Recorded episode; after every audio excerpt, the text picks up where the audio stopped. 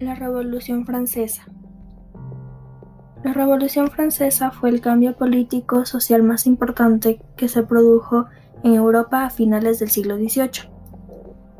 Fue un periodo violento en el que se derrocó el antiguo régimen, haciendo así que la burguesía se convirtiera en la fuerza política más importante de, esa época. Voltaire, Rousseau, Montesquieu, Diderot, de Lambert decían que una sociedad culta que piensa por sí misma era la mejor manera de asegurar el fin del antiguo régimen. La sociedad francesa estaba compuesta por tres estados. El primer estado era la iglesia. Esta no pagaba impuestos, pero recibía el diezmo por parte de los campesinos. El segundo estado era la nobleza.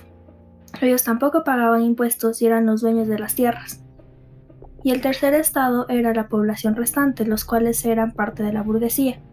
Pequeños comerciantes, banqueros, médicos, abogados, campesinos que eran libres. Estos pagaban todos los impuestos y no tenían ningún tipo de derecho. La Revolución Francesa marcó el inicio de la edad contemporánea y abrió nuevos horizontes políticos basados en el principio de la soberanía popular.